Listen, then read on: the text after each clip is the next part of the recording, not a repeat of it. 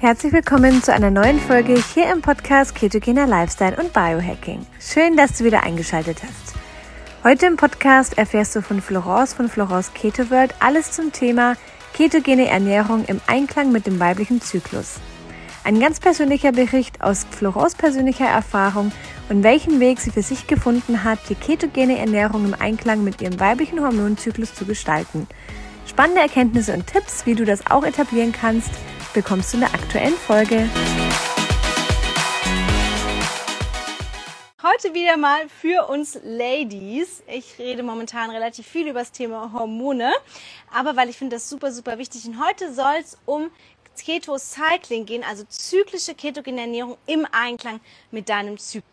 Ganz kurz vorab, ich bin ja ein Riesenfan vom Thema Keto-Cycling, also ketogene Ernährung auch nicht permanent zu machen, sondern tatsächlich immer in Phasen. Und eine Möglichkeit, sich ketozyklisch zu ernähren, ist eben im Einklang mit dem weiblichen Zyklus. Und das mache ich zum Beispiel ganz gerne, weil ich festgestellt habe bei mir persönlich, wenn ich mich zu streng ketogen ernähre, über einen zu langen Zeitraum, wenn ich zu streng Fasten mache, vor allem in der zweiten Zyklushälfte, dann stelle ich fest, dass meine Periode durcheinander kommt, dass ich mich nicht so gut fühle, dass ich vermehrt ein bisschen Stimmungsschwankungen habe und dass mein Körper irgendwie gestresst ist. Genau, deswegen praktiziere ich das. Mal geht's besser, mal geht's nicht so gut. Es kommt halt auch immer drauf an. Manchmal kommt das Leben dazwischen. Aber tatsächlich versuche ich da schon drauf zu achten, dass ich mich mit dem weiblichen Zyklus im Einklang ernähre. Jetzt ist es so, nicht jeder hat einen natürlichen weiblichen Zyklus. Manche von euch verhüten hormonell. Ähm, da kann man das trotzdem machen, weil auch als ich noch die Pille genommen habe zum Beispiel, ich habe sie erst im Januar abgesetzt, habe ich trotzdem gemerkt, dass es mir deutlich besser ging, wenn ich in der zweiten Zyklushälfte, eben ähm, die zwei Wochen vor der Periode, weniger streng Keto gemacht habe, weniger gefastet habe.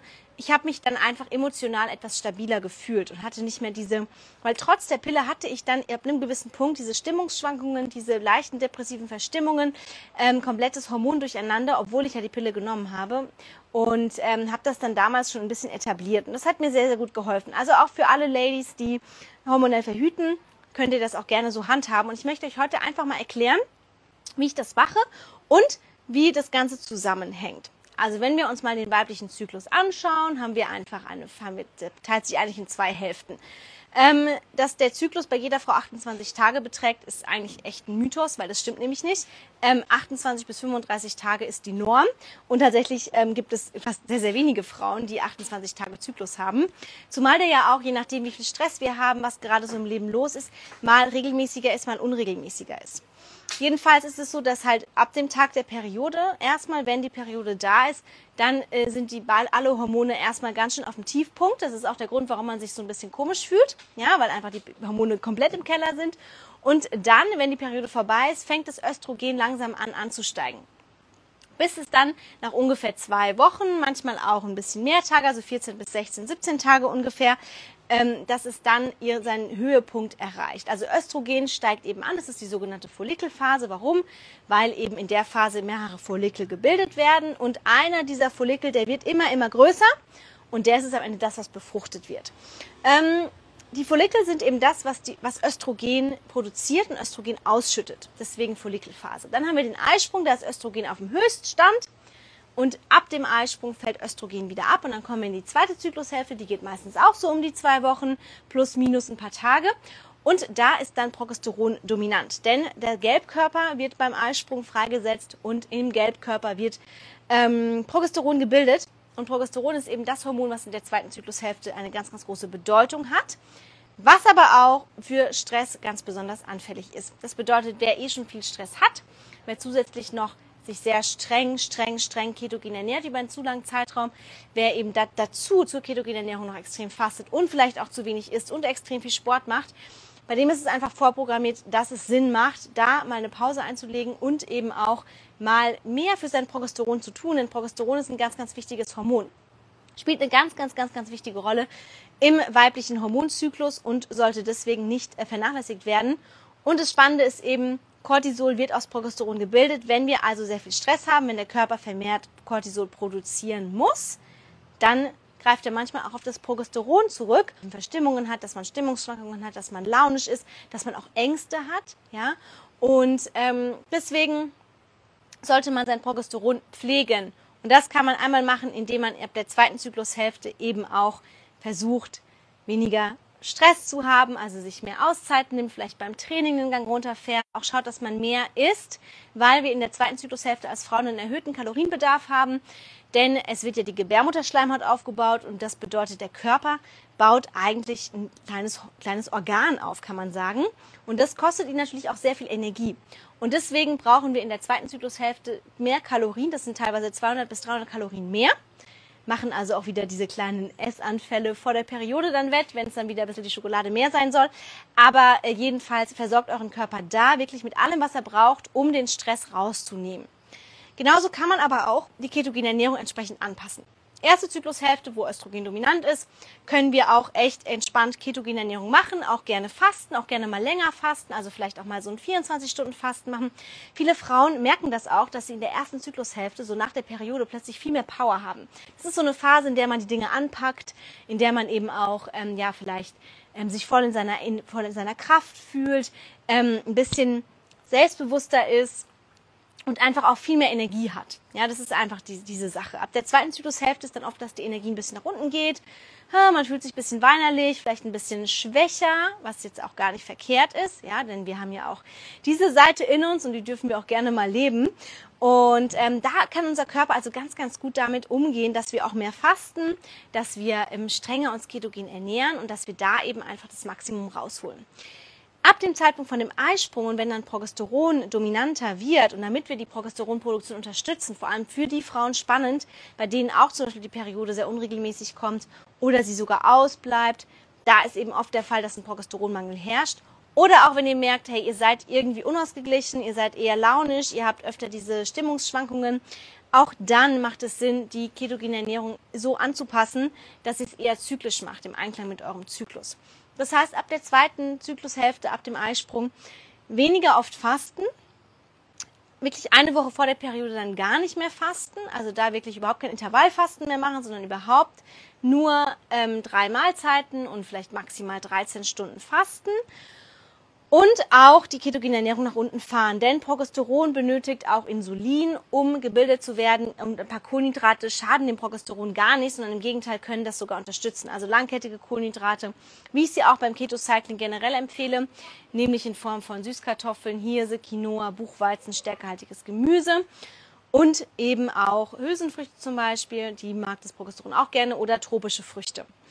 Ähm, Jetzt wird der eine oder andere sagen, ja, aber dann fliege ich aus der Ketose raus und eigentlich möchte ich ja in der Ketose drin bleiben. Und ja, es ist schon richtig, wenn du jetzt neu anfängst mit der ketogenen Ernährung, dann macht es Sinn, dass du mal acht Wochen die ketogene Ernährung durchziehst.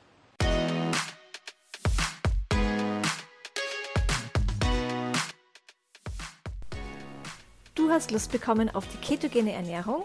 Wir haben für deinen Keto-Start eine kostenlose 7-Tages-Challenge erstellt. Alles, was du brauchst für deinen Keto-Start, sowie zu Beginn eine Einkaufsliste und Rezepte für jeden Tag zum Kochen. Außerdem bekommst du Zugang zu einer Community, die sich schon länger Keto ernährt oder wie du möglicherweise gerade beginnt. In der 7-Tages Hack Your Life Keto Challenge sind auch die beiden Coaches Florence und Andreas und du kannst deine Fragen jederzeit stellen.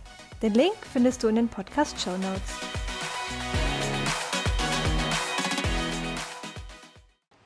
Und dass du dich so richtig fett adaptierst. Das bedeutet, dass du wirklich mal am Stück dich ketogen ernährst und dass du dann so richtig die Fettadaption beschleunigst. Ähm, da ist es auch okay, das mal zwei Monate zu machen, wenn du darauf achtest, dass du genügend Fette zu dir nimmst, dass du genügend ähm, Fette zu dir nimmst, habe ich schon gesagt, dass du genügend Kalorien zu dir nimmst, dass du ähm, es mit dem Sport nicht übertreibst, dass du vielleicht nicht direkt mit dem Intervallfasten parallel anfängst, wenn du gerade auf ketogene Ernährung umstellst und deinem Körper trotzdem alle Nährstoffe gibst, die er braucht, dann wirst du wahrscheinlich auch keine großen Probleme haben, was Progesteron angeht. Und ähm, prinzipiell ist es eh so, ein Keto-Cycling-Ansatz macht immer Sinn. Das heißt, auch nach acht Wochen oder zehn Wochen strenge ketogene Ernährung kannst du auch mal vier Wochen Low Carb machen und langkettige Kohlenhydrate durchgehend einbauen. Oder du switcht dann in diesen Zyklus mit deinem weiblichen Hormonzyklus dass du sagst, zwei bis drei Wochen strenger Keto, die eine Woche vor der Periode gar kein Keto mehr, gar kein Fasten, raus aus der Ketose. Wenn du mal so richtig fettadaptiert bist, dann wirst du auch wieder leichter in Ketose reinkommen. Das heißt, dann wirst du nicht mehr die Ketogrippe haben, dann wirst du nicht mehr ewig brauchen, bis du in Ketose kommst, sondern das passiert dann innerhalb von wenigen Tagen und dann kannst du das eben zyklisch einfach fortführen. Und ich finde, das ist eine sehr, sehr coole Sache, weil das erlaubt uns nämlich auch einfach in der Zeit vor der Periode, wo wir ja doch vielleicht auch nicht so gut drauf sind, wo man vielleicht oft auch mehr Lust hat auf Kohlenhydrate, diese unserem Körper auch zu geben ähm, dieser Heißhunger oder auch diese Lust auf Kohlenhydrate, die man manchmal hat vor der Periode, ist einfach auch ein Zeichen, dass der Körper die Energie braucht.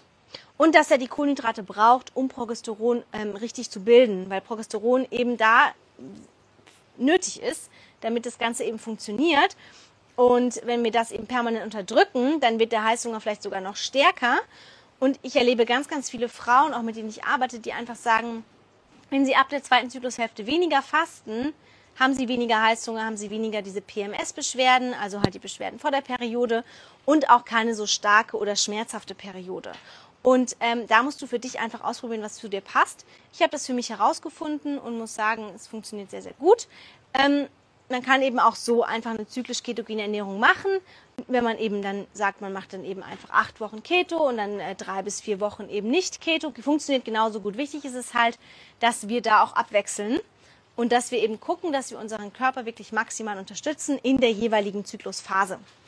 Und ähm, wer eben sagt, hey, für ihn macht das total viel Sinn, der kann das gerne mal ausprobieren. Man kann das auch mal eine Weile machen, dann kann man wieder den Zyklus ein bisschen verändern, dann kann man wieder sagen, man macht wieder mehr Keto am Stück, dann macht man wieder vielleicht eine längere Phase, wo man Low Carb macht oder wo man eben nicht fastet. Also am Ende ist das, was wirklich gut funktioniert, ist ein Wechsel zwischen den verschiedenen Formen und dass wir den Körper immer wieder in unterschiedliche Situationen bringen und eben mal mehr fasten, mal weniger fasten, mal strenger Keto machen, mal weniger streng Keto machen, weil dafür sind unsere Körper ausgelegt. Und ein weiblicher Körper ist eben auch nicht darauf ausgelegt, permanent ein Leben lang ketogene Ernährung zu machen, in Ketose zu sein oder permanent zu fasten. Denn das ist für einen weiblichen Körper aufgrund der Hormone oft auch deutlich mehr Stress als bei Männern.